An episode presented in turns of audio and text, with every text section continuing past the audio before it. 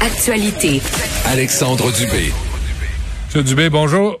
Salut Benoît. Bon, euh, roulement de tambour, bilan COVID du jour. Oh, ça commence très bien cette semaine. Ah oui? C'est encourageant. C'est encourageant. Euh, focusons sur le positif d'abord pour le nombre de cas. On Oh, l'a. tu vois, j'étais timé, j'étais sur le cue, sur le tambour.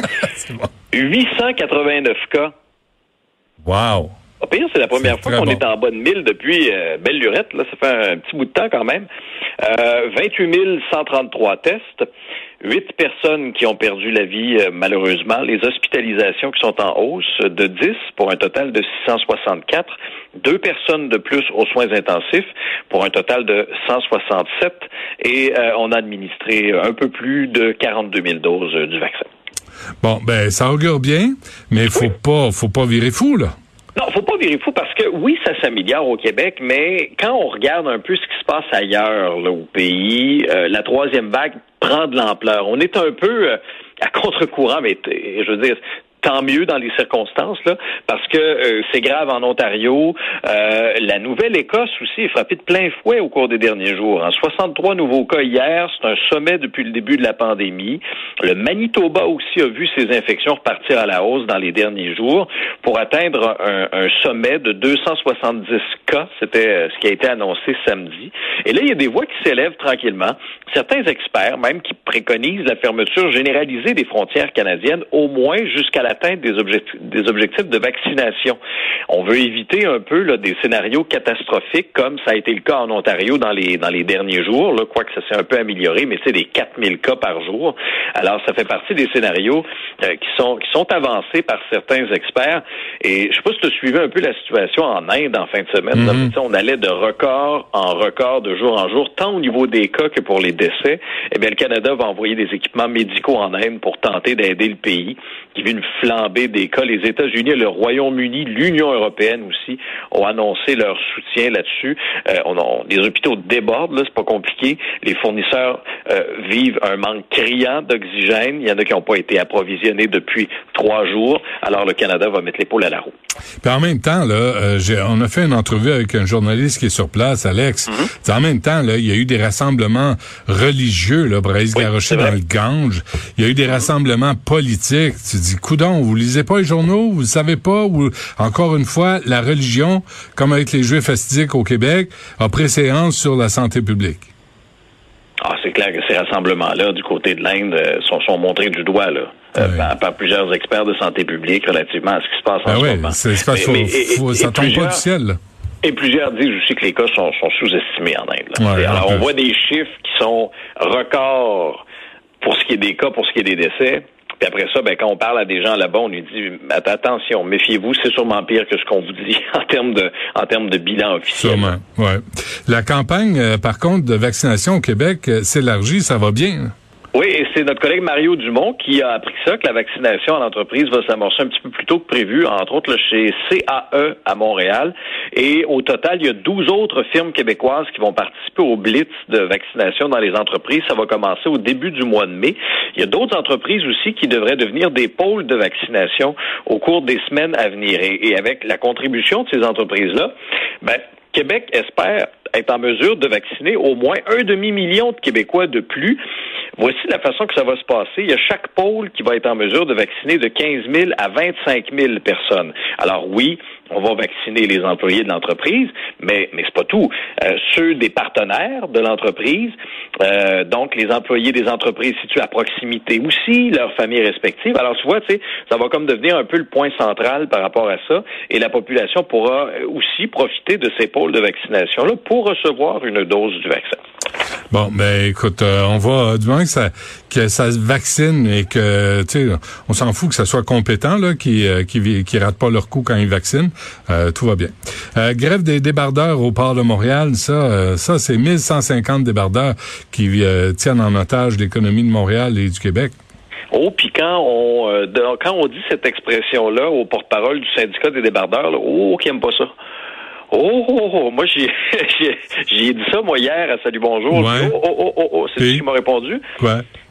Seuls les terroristes prennent des gens en otage. C'était sa réponse. Ah boy. Hein? Ouais. Alors Ok. ça, non, ça- on n'aime pas ça. Ça pour un Oh. dialogue, c'est fantastique. Mais tu sais, honnête, là, le résultat, là, c'est qu'une grève comme ça, ça a des conséquences économiques. Donc, qu'on aime ou pas l'expression, il y a des conséquences économiques, si bien que depuis 7 heures ce matin, donc les, débardeurs interrompent leur, travail. Euh, ça a des conséquences dans le port de Montréal, mais le terminal à conteneurs aussi de Contrecoeur situé sur la rive sud cesse ses activités aussi. Et là, on surveille ce que le fédéral va faire. Ça pourrait être une grève de très très courte durée parce que le fédéral menace d'intervenir en déposant un projet de loi spéciale pour forcer le maintien des activités au port. Ça devrait en principe se faire d'ici demain. Il y avait quand même rencontre là à 9 heures ce matin entre le syndicat puis des représentants de l'association des employeurs maritimes en présence d'un médiateur fédéral. Et les choses se sont beaucoup accélérées là, depuis vendredi, quand le syndicat a déposé un préavis de grève générale illimitée de 72 heures à l'Association des employeurs maritimes. Et du côté du syndicat, ce qu'on nous dit, et on l'a répété hier, c'est que c'est un préavis qui répond euh, à ce que le syndicat qualifie de geste de provocation de la part de la partie patronale. Donc, ce que ce que eux affirment, c'est que les, les, les dirigeants donc ont annoncé deux modifications aux conditions de travail des débardeurs au cours des derniers jours, et c'est ça qui n'a pas passé. Et le préavis de grève est comme une réponse à ça. Et on réitérait que si on, on retirait les modifications qui avaient été effectuées aux conditions de travail, on allait retirer le préavis de grève. Mais visiblement, en fin de semaine, il n'y a rien qui a avancé. Euh, si bien qu'on se retrouve dans cette situation-là. Euh, maintenant, les débardeurs gagnent quand même de 115 000 à 120 000 dollars par année. Hmm. Euh, ils réclament davantage de congés. On comprend qu'ils sont sur euh, sur des stretches de travail. Là, c'est-tu euh, de, de mémoire pour ça qu'ils gagnent cher. 9 jours sur 21. Ben oui, mais il y a des contraintes. C'est pour ça qu'ils gagnent cher, parce qu'il y a des contraintes dans la vie. Tu sais, les, je reviens avec l'exemple des femmes qui s'occupent des des refuges pour femmes violentées. À 20 pièces le soir, la nuit, la fin de semaine, pourraient, pourraient aussi en faire un peu plus. Tu sais, à un moment donné, les syndicats de gros bras, là, c'est pas, c'est, on, on, connaît la recette, là, mais il faudrait répartir la richesse un peu. Puis tu sais, aujourd'hui, Benoît, c'est juste une étape de plus parce que déjà, les débardeurs faisaient une grève des heures supplémentaires, refusaient de travailler aussi les fins de semaine depuis deux semaines. Puis tu sais, essentiellement, quand on regarde la situation économique, là, tu sais, la dernière grève des débardeurs, là, ça avait duré quoi, une vingtaine de jours, là, 20, 22 jours? Ça avait coûté des millions et des millions dans une économie qui est déjà extrêmement fragile en raison de la pandémie et une économie qui essaie là, de reprendre un peu son élan. Alors tout le Québec Inc d'une seule voix, je te dirais, euh, s'opposait à cette grève-là, implorait le fédéral d'agir rapidement et reste à voir maintenant ce qui va être annoncé au cours des prochaines heures. Hmm. Bon, euh, incendie au manoir d'un des dirigeants de Pornhub, manoir qui était à vendre, sauf erreur, hein? Le manoir, non, tu as raison, tu connais bien ton, ton immobilier de luxe euh, de Montréal. il était en vente pour près de 20 millions de dollars, mais il était inachevé, il n'était pas, il était pas terminé là. et effectivement, au cours des dernières heures, il y a un incendie criminel qui a complètement détruit ce manoir de Hansik-Cartierville. Tout ça a commencé hier euh, autour de 23h30 là, quand l'appel au 911 a été logé. On a signalé que deux suspects étaient entrés par effraction dans une résidence privée en construction. C'est sur l'avenue Jean Bourdon. Alors, la demeure en question appartenait à Ferras Anton. C'est un des dirigeants de Pornhub, ce fameux site pornographique euh, controversé lui, il est à la tête de l'entreprise MindGeek. Ouais. MindGeek qui, qui, qui, est propriétaire de ce site web-là. Et euh, bon, là, il y a une enquête parce qu'effectivement, si on a levé le flag sur deux suspects par effraction, on peut peut-être en déduire Attendons quand même les conclusions de l'enquête policière, hmm. mais qu'il y a peut-être un élément criminel derrière tout ça. Non, euh... je peux pas croire ça. on n'est pas des fins limiers, là, mais en tout cas, euh, les, les, résidences à proximité aussi ont dû être évacuées par mesure préventive. Il n'y a personne, heureusement, qui a été blessé. Euh, pas d'arrestation non plus pour l'instant. Alors, le, le, manoir, là, il y avait plein de salles là-dedans, plein de salles de bain. C'était parfait pour euh, tourner des films de cul. je disais, ce, ce manoir-là, qui était en vente, était incomplet. il y avait eu un rabais, là. il n'avait pas eu cher. Il y avait le terrain, puis c'est Félix Séguin qui avait sorti le nombre d'arbres qu'il avait rasé pour mm-hmm. construire ce manoir-là. Fait qu'on félicite euh, cet homme-là, euh, ce propriétaire de MindGeek, euh, qui voit son manoir s'envoler en fumée. c'est dommage, hein? 20 millions quand même, hein? C'est pas, pas rien. Penses-tu que les assurances vont payer? C'est une bonne question.